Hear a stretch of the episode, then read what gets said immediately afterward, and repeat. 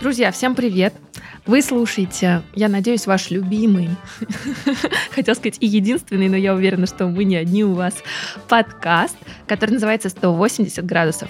В студии я, Аня Ковалева, и со мной здесь... Твой соведущий, надеюсь, тоже любимый, в данном случае я могу сказать единственный, Костя Колосков, я тоже тут. Да, мы продолжаем новый сезон подкаста, в котором мы говорим о темах, которые волнуют нас сегодня, в 2023 году. И мы с Костей должны признаться, у нас в студии подкастов э, и контент-бюро «Шторм» будут нововведения. Мы решили с Костей больше концентрироваться на стратегических задачах и ищем, точнее уже нашли человека, который во многом, как нам кажется, будет заменять нас. На самом деле довольно показательная история, потому что мы об этом с тобой говорим уже довольно давно. Мне кажется, еще год назад я тебе сказал, слушай, мне кажется, мы даже пару лет назад, что мы движемся, наш крейсер куда-то летит, а мы все не успеваем, и на самом деле нам нужен человек, на которого мы сможем повесить большую часть операционки, а на себя как раз взять эту вдохновляющую функцию и мыслителей. Да. И вот наконец-то, спустя два года, мы, конечно, к этому подошли более профессионально. Ну и тут мы столкнулись с кучей вопросов, страхов и, наверное, сомнений.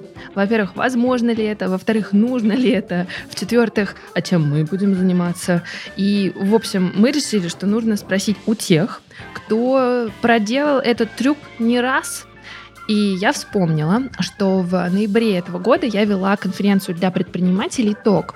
И там я была модератором второго дня. И так получилось, что я в том числе модерировала дискуссию с Наташей Кремчук, соосновательницей онлайн-школы креативных индустрий Bang Bang Education и ну, вообще очень многих бизнесов. Это иллюстраторское агентство Bang Bang, дизайн-студия Lunatum.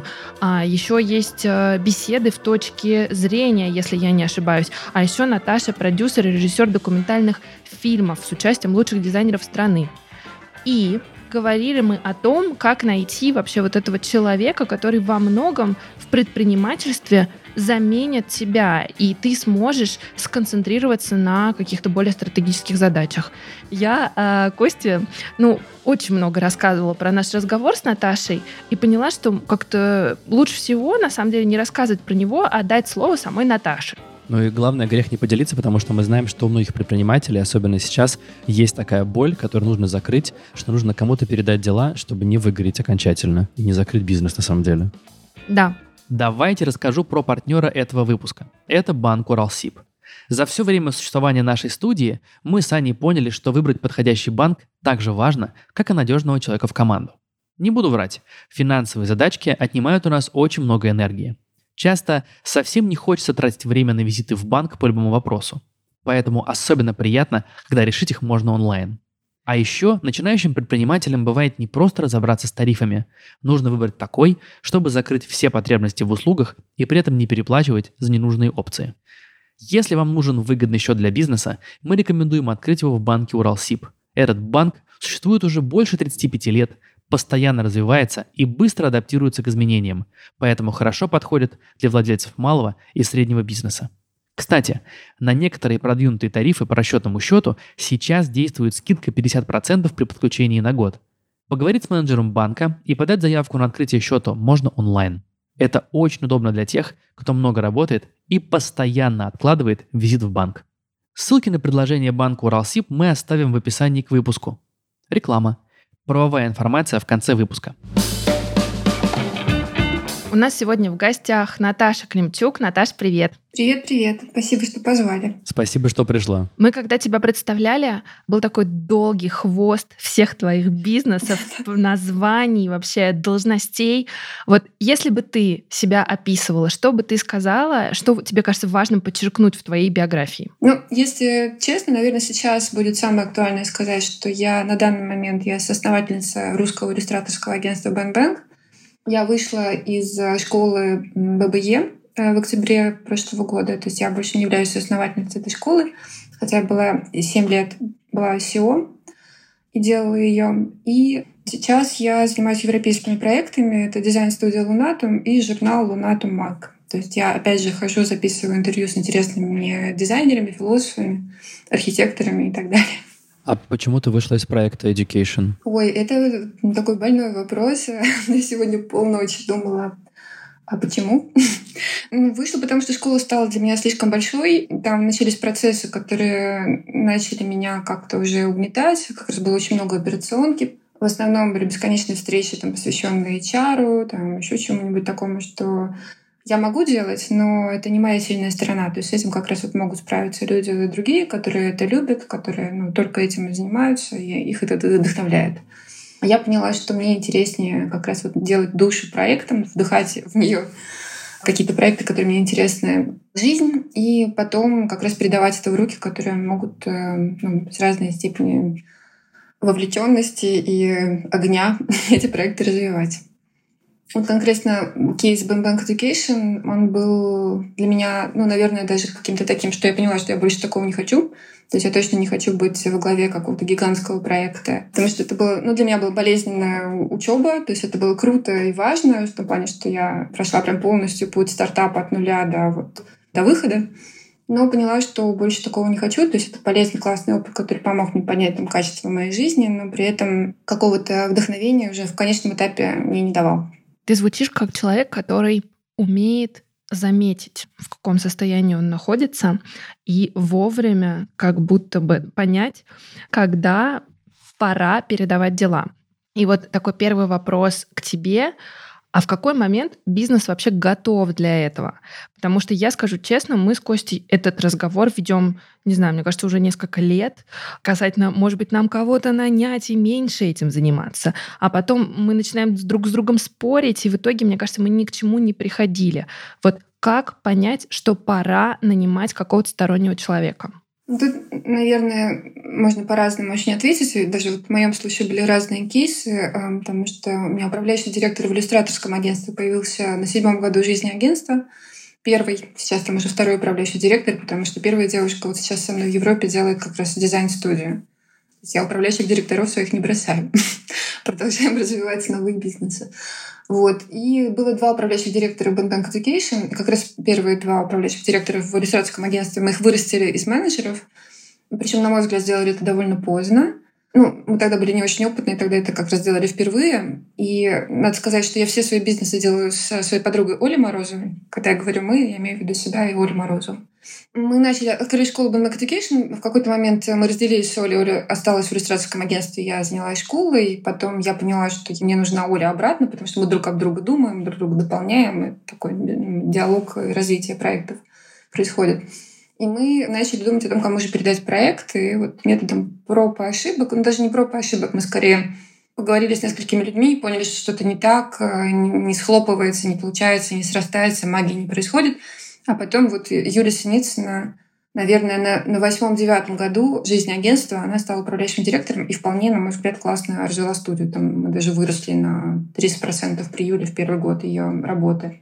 Бизнес на мой взгляд, был готов к этому сильно раньше. Тут надо сказать, что мы еще занимались в студии Лебедева иллюстраторским отделом, и, по сути, там было примерно то же самое. То есть мы полностью были во главе этого отдела и делали там практически все с нуля, опять же. Его сделали с Олей. И поэтому процессы были более-менее похожи. Мы, естественно, все переделали на свой лад, как мы считали нужным. Но можно было передать этот бизнес в лапы управляющего директора, наверное, на третьем-четвертом году жизни, когда уже были клиенты, были процессы все настроены, деньги капали по понятным каким-то паттернам, иллюстраторы уже сами начали писать. То есть э, не то чтобы... Ну, нам просто как-то не хотелось, даже не было понятно, что так, в принципе, можно сделать пока вот не появилась вот эта отдушина и э, горящие глаза на тему другого проекта. При том, что выгорать мы начали сильно давно, но ты очень сильно устаешь от э, комментариев заказчика, там еще чего-то. То есть я при этом всех э, люблю всех своих клиентов. Э, мы со многими дружим на протяжении там, уже второго десятка лет.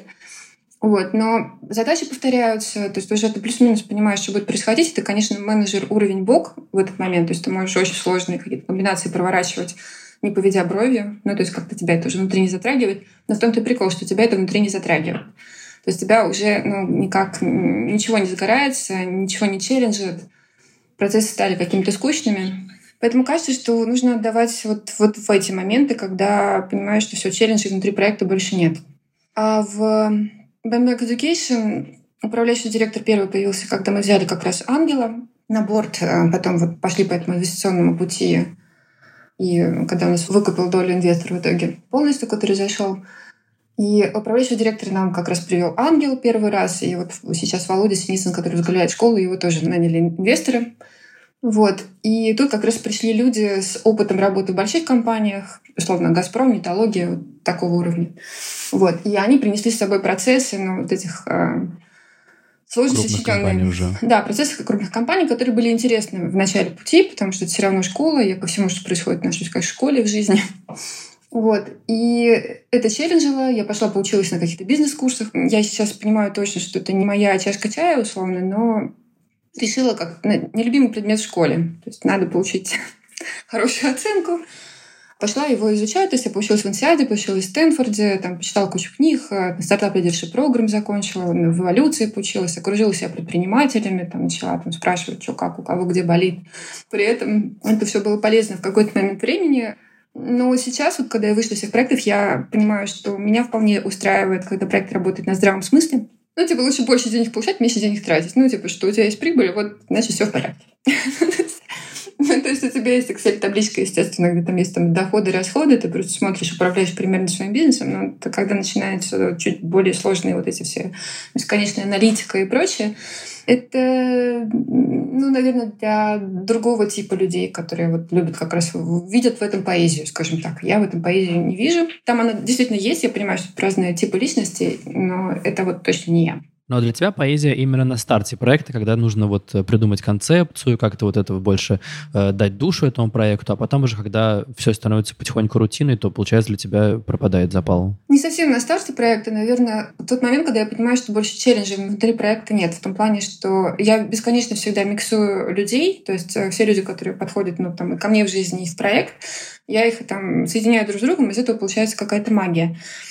Ну, то есть в Bandbank Education там было довольно много странных очень штук там из серии. Я брала интервью философов, там каких-то там около там, культурологов, которые, ну, как-то странно было в начале пути приводить в проект. Ну, тут надо сказать, что у меня где-то 90% людей были с философским или культурологических образованием в школе дизайна. Ну, то есть так как-то просто получалось, потому что, опять же, мы просто ну, подобное к подобному притягивается. Или мы делали фильмы про дизайн, ну, то есть, что тоже мега странно. Какие-то там интервью, какие-то странные походы. Ну, то есть все время как остранение вот это то есть, когда ты все время как-то остраняешь то, чем ты занимаешься, чтобы по-новому увидеть вещи, чтобы, ну, и команда зажигалась, э, потому что все так ну, верят в то, что тут происходит нечто великолепное, и оно действительно происходит, потому что ну, у нас во всех проектах мы очень любили этику Эммануила Канта. Это была наша лакмусовая бумажка, мы все об этом мерили, то есть о том, что, условно, звездное небо над головой и нравственный закон внутри, мы постоянно как-то вот на эту тему шутили, хихикали. И у нас бесконечно был вот этот панк-рок, то есть мы, несмотря на то, что вроде бы у нас всегда была классика такая, Массима Виньели в дизайне и ну, там условная музыка Баха, как я ее называю, то есть мы какими-то вечными ценностями оперировали, но при этом всегда хотелось как-то что-то сделать эдакое, эдакое, чтобы всех удивить, чтобы у нас там была версия сайта, когда все было написано маленькими буквами. И все бесились, но читали. То есть это просто очень многие сайты выглядят одинаково, потому что ну, еще там используют какие-то шаблоны, либо друг у друга копируют, а ты все время делаешь что-то не такое, как у всех, и все все время там, ну, сначала очень многих это раздражало дизайнеров, они такие, ты что вы тут выпендриваетесь? А потом они начали к нам приходить как, ну, типа, за удивлением вот этим, которое, ну, по сути, очень людей и бодрит по жизни. Собственно, многие это как раз ищут, а для дизайнеров это вообще мега важно, все время по-новому смотреть на вещи. И вот когда стало понятно, что дальше так не получится, ну, потому что слишком большим стал проект, он стал таким прям ну, прям поступь командора.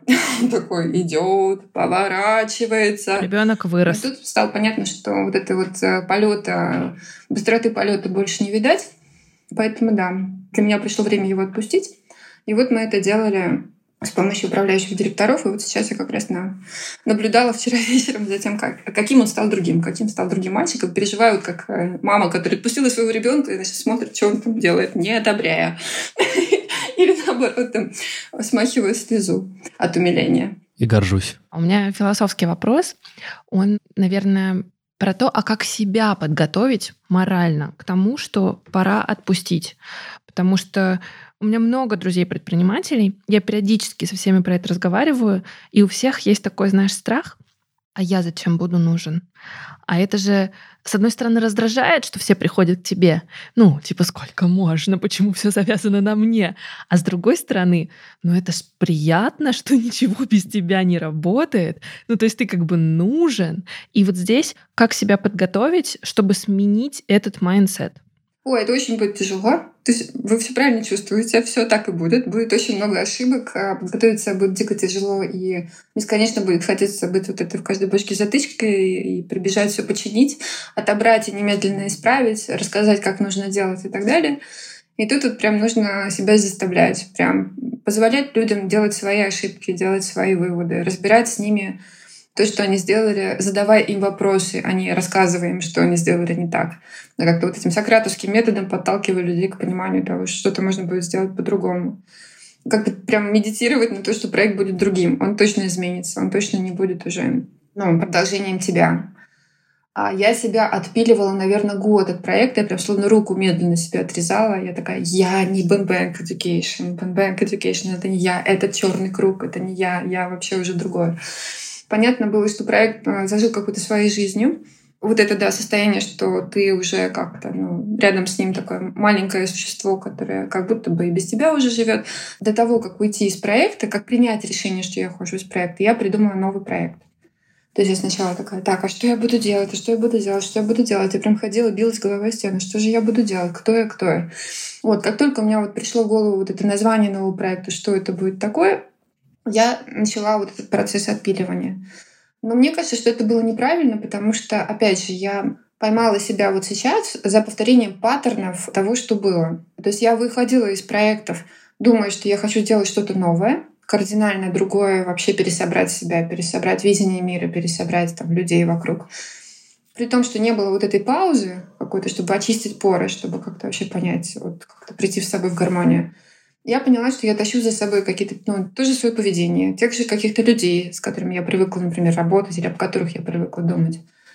И вот тут вот я сейчас как раз так стараюсь тоже брать такую паузу, какой-то небольшой такой шаг перед действием в тишину совершать, чтобы ну, понять опять, не совершу ли я тех же самых ошибок, не окажусь ли я опять там же через там, несколько лет, откуда, собственно, убегала. Поэтому тут, да, тут нужно просто ну, как-то, наверное, с собой поговорить, ну, просто хотя бы в осознании это делать, что, окей, я сейчас это делаю, я в курсе, я иду это делаю. А те проекты, в которых я соосновательница, я вот там, несколько раз в неделю созваниваюсь, смотрю, как там дела, и там все хорошо. Там я в мире с тем, что проект немножко другой, что он там не сияет, как мне бы хотелось, сияет по-другому, но я понимаю, что это мне дает свободу для новых проектов. А вот как, получается, изменилась твоя роль? Вот ты говоришь, ты созваниваешься с этими проектами. Что ты там делаешь? То есть раньше ты реально этим управлял, а теперь есть управляющий, который отвечает за все. А что делаешь ты, как сооснователь? Ну, конкретно в моем случае в проекте иллюстраторского агентства смотрю за цифрами, такими очень поверхностными. То есть просто что по месяцу, что по кварталу, какой план, какая мотивация у продюсеров, ну, то есть цифры. И какие проекты мы делаем, какие проекты мы не делаем в текущей ситуации. Это было для нас очень важно как-то понять, с кем мы не работаем, с кем работаем, как мы себя ведем, как мы себя позиционируем. Какие-то брифинги э, руководителей и менеджеров на тему того, с кем мы работаем, как мы себя ведем с иллюстраторами и так далее. Но это скорее такое подруливание. И тут мне немножко повезло, потому что у меня есть вот эта управляющая, которая была управляющей, уже такой степ-шаг есть, поэтому я уже максимально поверхностно смотрю на то, что есть, потому что, ну, как бы уже есть Юля, Юля менеджерит нового управляющего Аню, и мы просто вот с Олей подключаемся раз в неделю, там, слушаем отчеты по цифрам про то, как прошла неделя. Ну и, собственно, чего-нибудь там эдак говорим, какие-то советы, но они уже очень такие стратегические. У меня, знаешь, какой вопрос созрел? Предыдущий был философским, этот, может быть, довольно тупой. Ты когда говорила, что отпускать свои проекты сложно, вот нас слушают люди, и они зададут тебе вопрос, а зачем отпускать-то? Все же нормально. Естественно, есть люди, которые в такой высшей степени осознанности находятся, что они сразу понимают, в чем состоит дело их жизни, и им вообще окей делать одни и те же суши каждый день на протяжении всей жизни в этом совершенствоваться и быть таким мастером суши. Вот. А я все, что я делаю, называю Наташа познает мир. Я поняла давно довольно, что я не тот человек, который будет очень идеально делать одно и то же. Я много читаю, то есть мне всегда много читала, то есть мне как раз вот интересно через себя пропускать очень много каких-то смысловых штук, и я это ем. И поэтому это не становится никогда. То есть мне, ну, либо это должен быть такой проект, когда все это через тебя проходит, но там опять будут какие-то паттерны, в которых я начну себя терять. То есть когда ты начинаешь задавать одни и те же вопросы или повторять себя, или становишься там режиссером, который снимает один и тот же фильм уже 50 раз. И это я про Вуди Аллена, который это делает офигенно, но надо признаться, что я не Вуди Аллен и не мастер суши, поэтому мне интереснее вот пробовать себя в, в разном. И даже не, не то чтобы пробовать себя, а скорее ну, собирать разных людей вокруг. Потому что ну, моя конкретно сильная сторона — это в том, что у меня получается. Мне везет на людей, и мне везет на то, что я как-то вижу, как кого раскрыть, кто первый раз может там, с моей помощью написать книжку, там, не знаю, сделать песню, поучаствовать в фильме, и потом из этого что-то прорастет. Переходим к практическим вопросам. Допустим, предприниматель понял, что действительно хочется большего, может быть, хочется нового, хочется немножко отстраниться. Где искать этого человека? Лучше его внутри заметить, взрастить, лучше со стороны, чтобы это был человек с каким-то, знаешь, авторитетом и, может быть, сторонним опытом.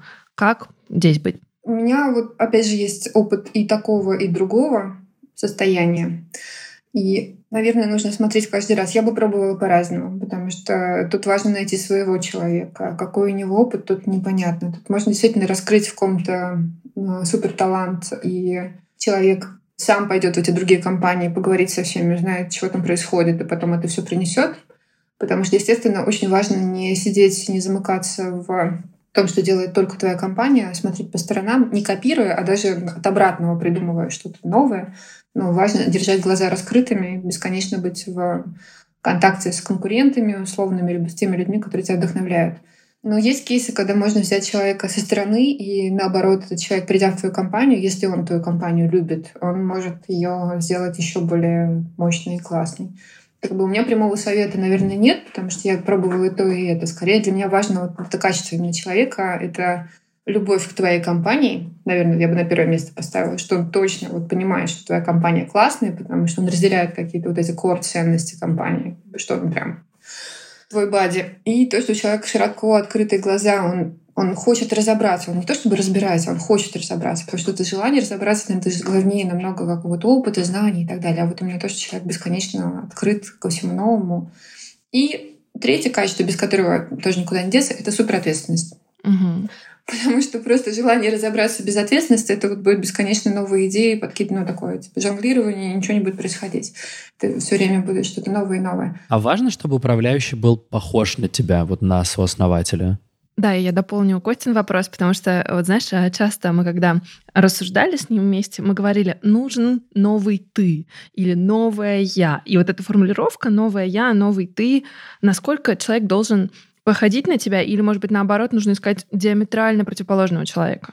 Я бы искала человека, не похожего на тебя, потому что ты же в компании остаешься. Тебе нужно просто понять, что ты от себя оставляешь в компании, а что ты хочешь с себя снять. И записав эти качества, собственно, вот этого человека и находить. Ну, на мой взгляд, это очень важно, вот это как раз желание копаться дальше в своем бизнесе, который, например, ну, ты больше не хочешь клиентский бизнес, но типа, ну, не, не могу, не хочу. Я вот ушла в B2C, Сейчас опять вернулась в B2B на время, но все равно уйду опять туда, где нас не догонят. А, например, человеку интересный B2C, он готов бесконечно встречаться с клиентами, там, смотреть канал про клиентов, хихикать над шуточками, его это правда будет веселить, а не слезы вызывать. Вот. И вот это чувство бесконечной ответственности за все, вот это очень важные качества. Их, а, наверное, я бы искала. Такой вопрос. Вот э, ты говорила, что один из опытов, который у тебя был, это то, что вы взрастили управляющего внутри.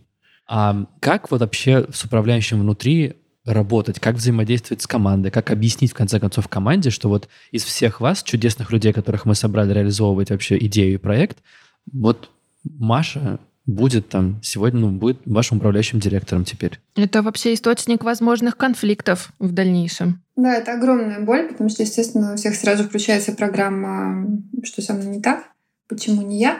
Но не у всех, у многих, потому что многим людям, я поняла довольно уже давно, что не все хотят руководить.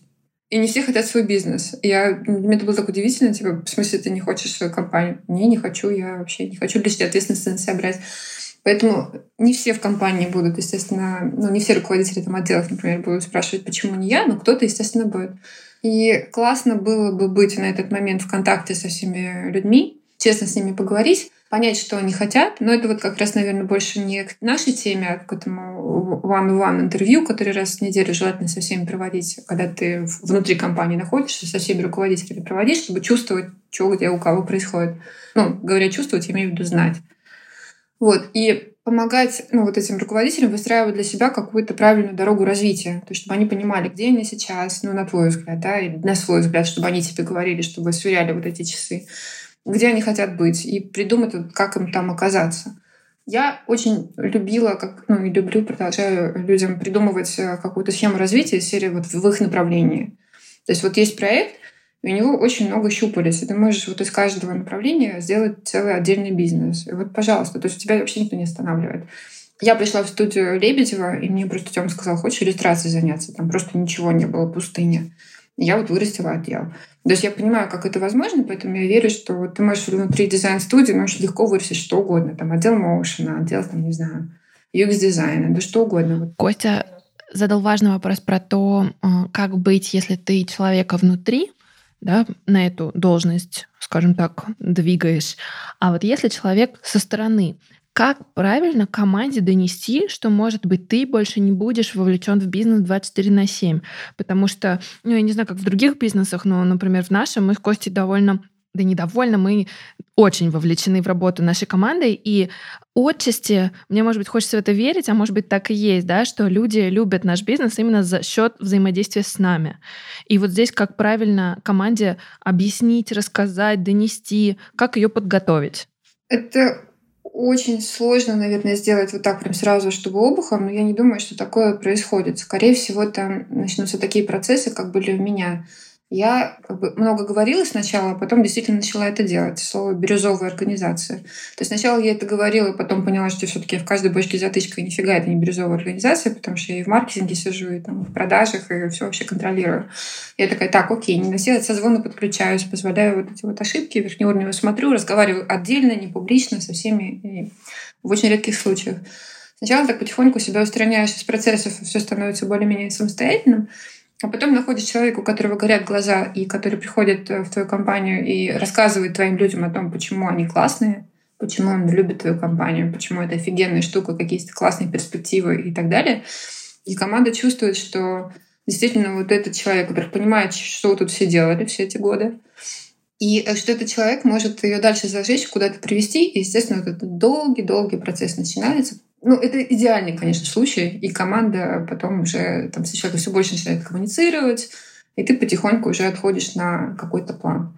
Но я сторонник честности, то есть я сторонник того, чтобы сразу всем говорить, типа, ребят, тут мы там типа, тут все уже настроили, все уже самостоятельно, вы будет там Алина, и она будет классно делать там такие-то штуки. Вот мы сейчас там с ней вместе тут постоим, давайте, там, если что, какие-то вопросы, давайте все вместе разговаривать, а потом, а потом посмотрим, как пойдет. Про горящие глаза у меня есть вопрос.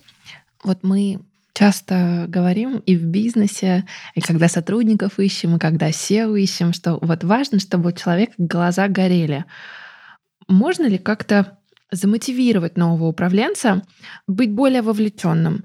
Нужно искать изначально человека, который горит, или можно найти вот ответственного человека, который может влюбиться, может все понять, и нужно как-то вселить в него эту энергию горящих глаз. Как это, как быть? Просто их зажечь. Да. Мне кажется, это как с обычной человеческой любовью. Ты не можешь заставить себя полюбить. Я всегда говорила, что глаза зажигаются у студентов от горящих глаз преподавателя я бы искала человека, который уже любит либо проект, либо это дело, либо там, не знаю, какое-то дело, которое может быть полезно вашей компании, и вот он уже с этим огнем придет, который, например, этой компании нужно. Заставить полюбить я бы не играла в эту игру. Мне кажется, это невозможно. Но в теории, если у сооснователей э, горят глаза, и они как раз передавая дела и вводя человека, они могут его, по сути, зажечь, и он будет как раз хорошим управленцем в теории? Это скорее работает с, с сотрудниками, которые уже работают внутри компании, и mm. уже тебя, уже любят твое дело, уже как бы твои глаза, как бы, у них глаза уже горят от тебя. А когда ты уже такой выгоревший, и к тебе приходит человек, который вроде всем качеством не обладает, и ты такой из последних сил свои вот эти вот искры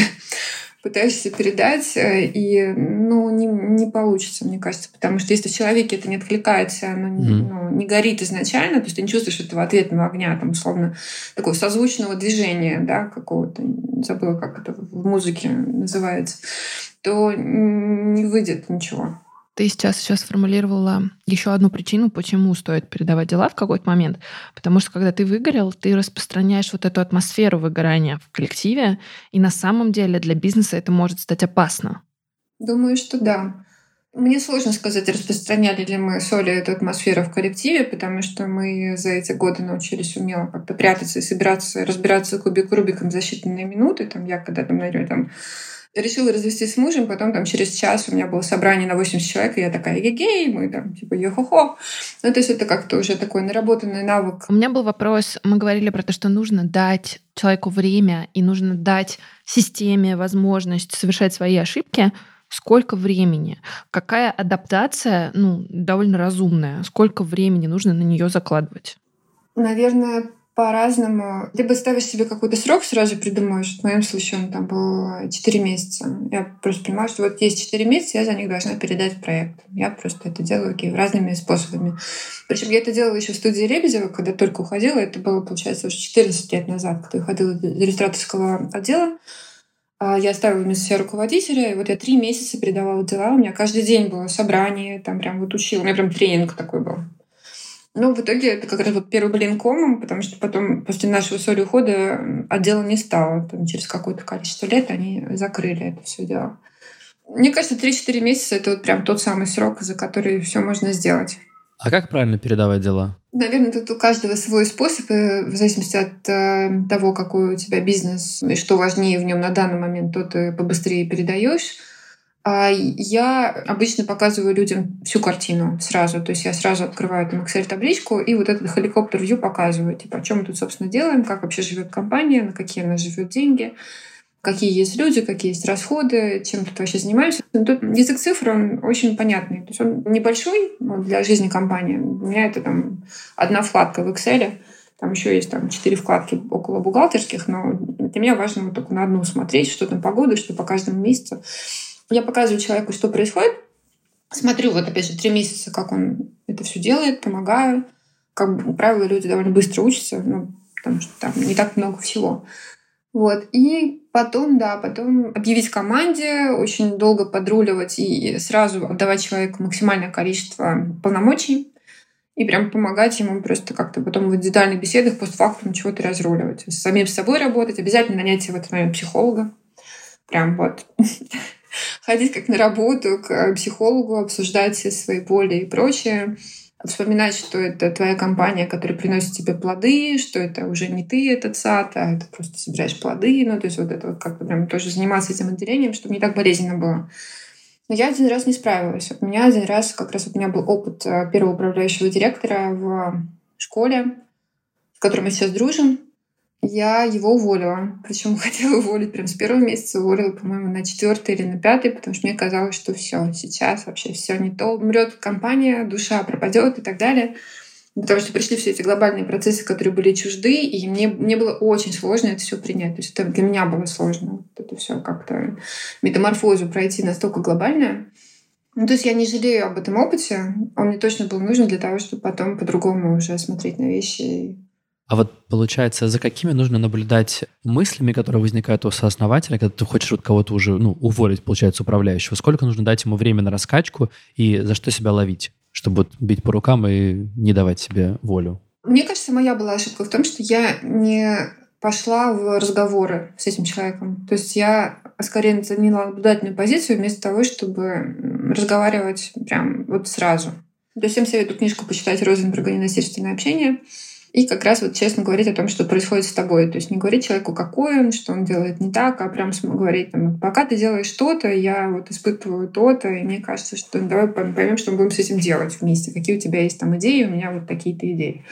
Какой бы ты себе совет, может быть, дала в прошлое, когда ты впервые поняла, что тебе нужно искать SEO и передавать дела. Но вот этого опыта, да, многолетнего и передачи разных дел в разных бизнесах у тебя еще нет.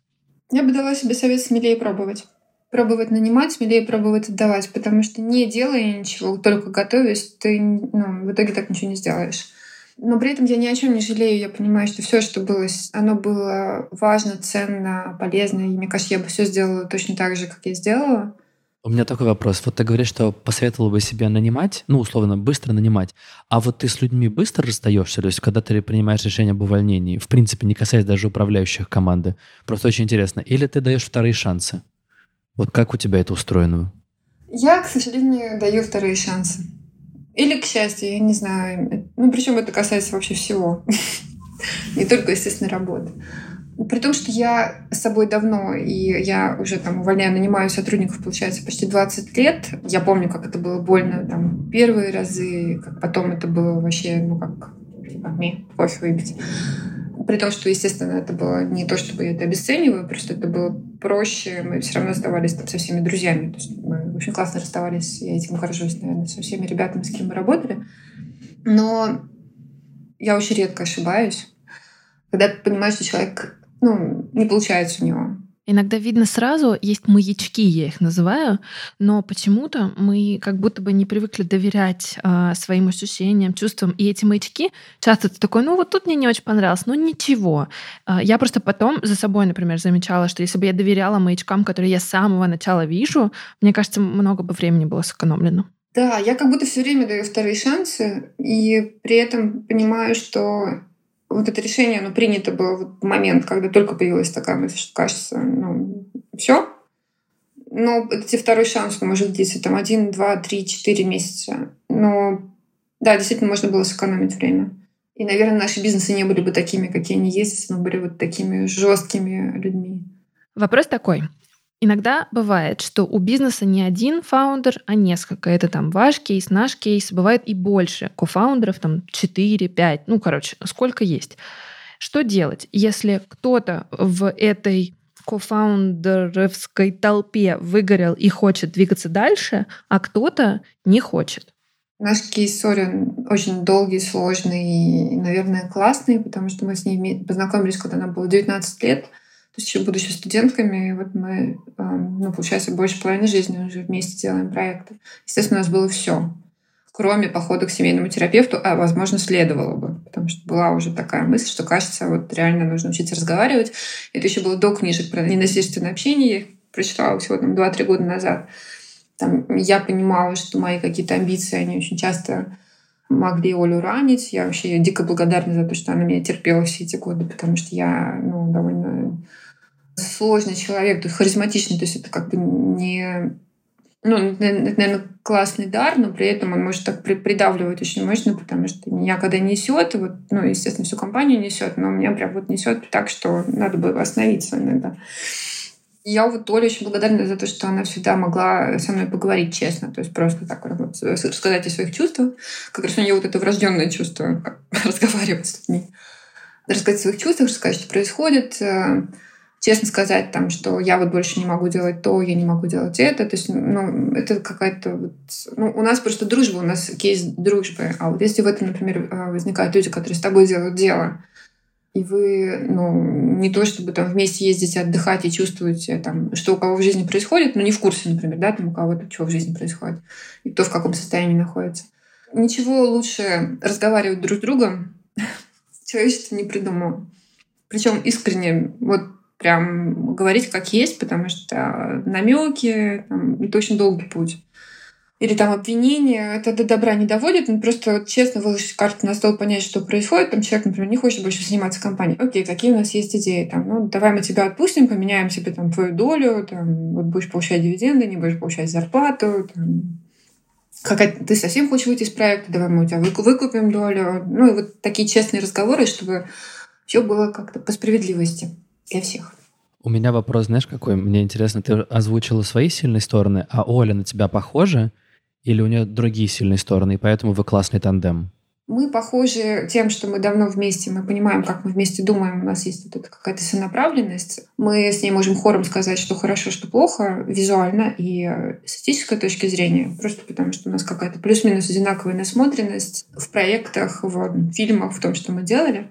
Но при этом Оля очень талантливая, невероятно умная и так далее. Она более усидчивая, она более э, лучше дружит с цифрами. Вот как раз там, где я по верхам смотрю на то, что происходит в погоду, Оля может прям очень въедливо разбираться с тем, что происходит в каждый момент э, времени, в каждый месяц и так далее.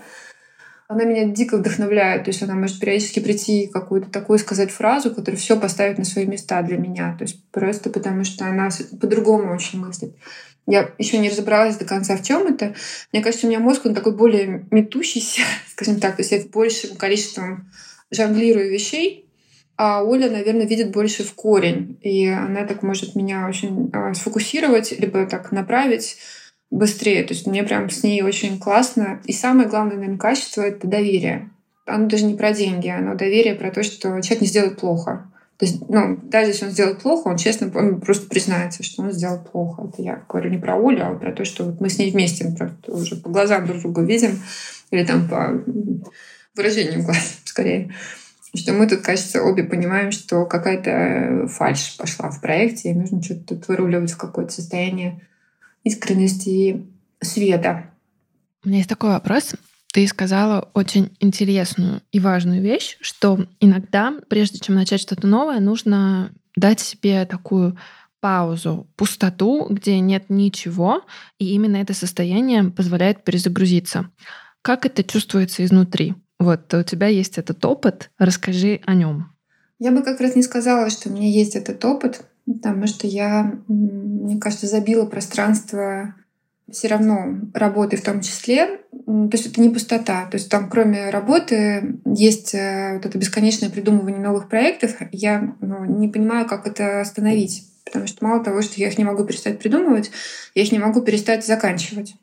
Можно, наверное, сказать, что немножко пустотой для меня является изучение языка э, итальянского. И э, там по 4 часа в день я учу, и там чтение поэзии на итальянском языке. Я пытаюсь себя как-то вовлечь в филологическое какое-то кайфовое пространство. Но это скорее отвлечение, нежели пустота. То есть я, опять же, выбираю отвлечение, чтобы перезагрузить мозг, вместо того, чтобы как раз вот в недумании побыть. Это для меня как раз челлендж сейчас. Я не очень понимаю, как выйти, кроме как в условную випассану уйти на... и прям заставить себя научиться не думать, медитировать. Ну, вот такая немножко принудительная штука не очень понимаю, как не думать, не придумывать проекты и не повторять себя. Ты вот много раз говорила про то, что тебе вот важно не повторить себя. Почему это так важно? Потому что я от этого уходила как раз. Потому что я очень люблю философию экзистенциализма, которая говорит, ну вот обратное. Тарковский, который отец говорил, что нужно себя угадать, собой угадан до конца. У него есть строчка стихотворения. А экзистенциалисты считают, что ты себя выбираешь тебя нужно, ну, ты выбираешь себя каждый день, причем выбирая себя, ты выбираешь как бы все человечество в своем лице, то есть каким ты хочешь, чтобы было человечество. У меня был вопрос, как быть со страхом, что у тебя больше ничего не получится. Но знаешь, вот у тебя есть успешный проект, ты понял, что он должен расти без тебя, но ты вообще не уверен, что ты, ты еще что-то в этой жизни можешь. И может вообще тебе повезло, что проект этот сложился. А дальше начнется суровая жизнь, а другие бизнесы, которые покажут всему миру, что произошла ошибка. Это удивительная штука. Мне психолог говорит этому несущему конструкту махать ручкой приветливо своего, когда ты в себе это обнаруживаешь. Но опять эта песня, что я, я ничто, никто, и все это наконец-то узнают. Прям вот сознание опять себе, в сознательную область себе выводить, что ну, я вот это сделал, я вот это могу, это действительно произошло с моей помощью. Ты просто перечисляешь какие-то штуки, которые случились из-за тебя. Ну, не потому что ты ответственна за все и все из-за тебя, а потому что действительно вот этого бы не произошло, если бы ты не дала этому жилку. И мне мой друг подсказал такую штуку, он креативный директор от мира. Говорит, «Э, я сделала себе телеграм-канал, ну, просто все люди, которые не пишут такие какие-то штуки, я их туда просто себе сохраняю. Прикольный лайфхак. Ну, кстати, мне тоже кажется, что это классная штука, потому что у тебя есть вещественное доказательство в любой момент, когда там, не знаю, ты сидишь как раз вот растекаясь мыслью, у тебя, например, а начинать новое сложно. Это, естественно, каждый раз, как начинаешь новый проект, у тебя не сразу вот все несется, тебя не, не все узнают на улицах Милана, да? Абсолютно. С одной стороны, это вообще здорово, потому что ты действительно с собой впервые наедине, но это очень сложно быть в этом состоянии долго, наверное а по-хорошему надо в нем какое-то время побыть, чтобы, опять же, вот этими элементами э, новыми обзавестись. Потому что если ты опять побежишь какие-то свои предикаты из прошлого, их с собой принесешь, начнешь ими махать, то ну, ты останешься где ты был, откуда ты вроде бы ушел.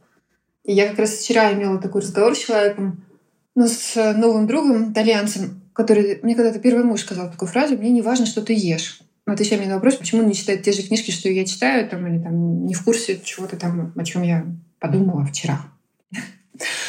Мне не важно, что ты ешь, мне важно, какая ты. И вот, э, вот этот мой итальянский друг сказал мне что-то похожее на эту фразу, мне прям сильно очень напомнило, триггернуло, о том, что не важно, что ты сделал, важно, какой ты человек. И это так круто, ну вот как раз для себя даже понять, кто ты вообще, какой ты человек, вне проектов. Потому что проекты — это, ну, это то, что ты делаешь, что полезно для людей. Да? Ну, в хорошем, в каком-то чеховском смысле, да, что делайте добро, что нужно делать вещи, которые полезны другим людям. А вот какой ты человек? Ого, какой вопросик. У меня знаешь, какой вопрос? Ты человек, который сделал несколько бизнесов и продолжаешь их делать. Это не всегда бизнес, это какие-то креативные проекты, могут быть, ну, в общем, разные вещи. В какой-то момент жизни так часто бывает с искусством, с подкастами, с э, видео, появляется насмотренность, да? И вот эта насмотренность, она же есть еще с точки зрения проектов, иногда как будто бы а может и нет. Но мне кажется, что понятно, да, что вот это может взлететь, вот это классно. Вот есть у тебя какие-то такие критерии успеха проектов, которые, может быть, ты видишь э, в самом начале? Спасибо за вопрос. Он очень откликнулся, потому что я вчера разговаривала, я сижу в рандом кофе СЛПшников, и где-то раз в несколько месяцев я созваниваюсь с кем-то одним и узнаю про то, как устроен его бизнес, что там происходит.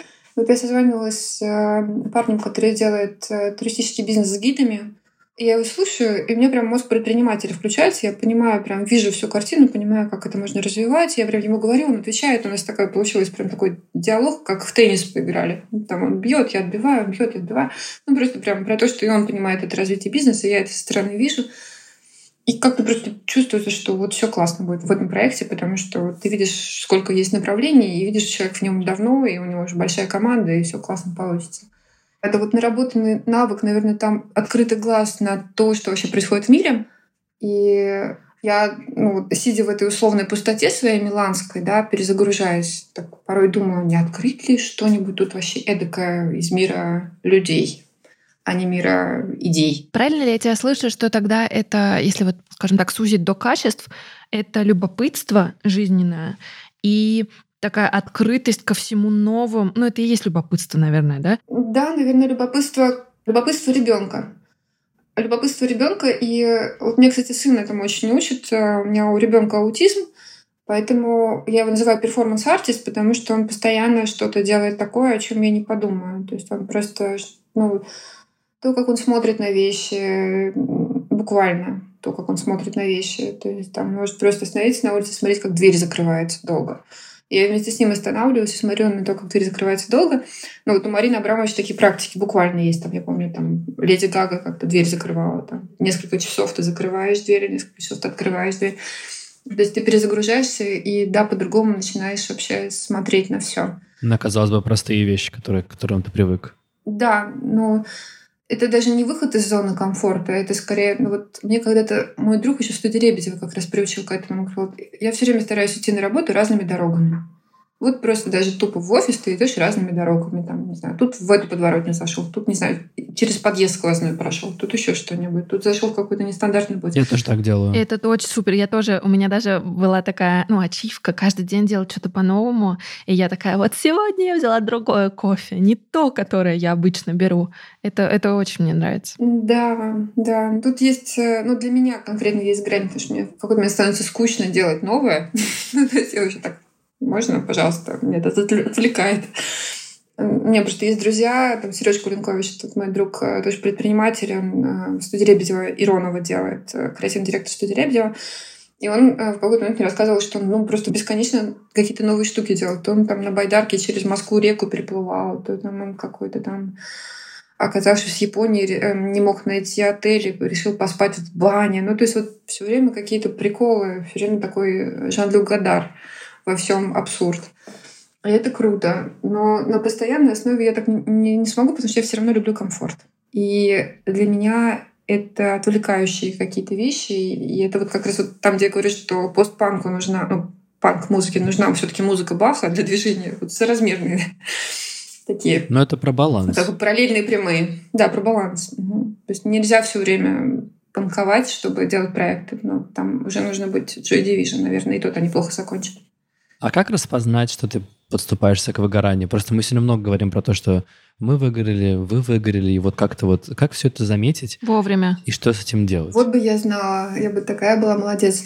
Ну, конкретно нашки история, когда мы посмотрели друг на друга, когда делали Bangkok Education, такие обе сказали, ну вот я честно подошла к Оле и говорю, слушай, а ты хочешь вообще этим заниматься? Она такая, давно нет.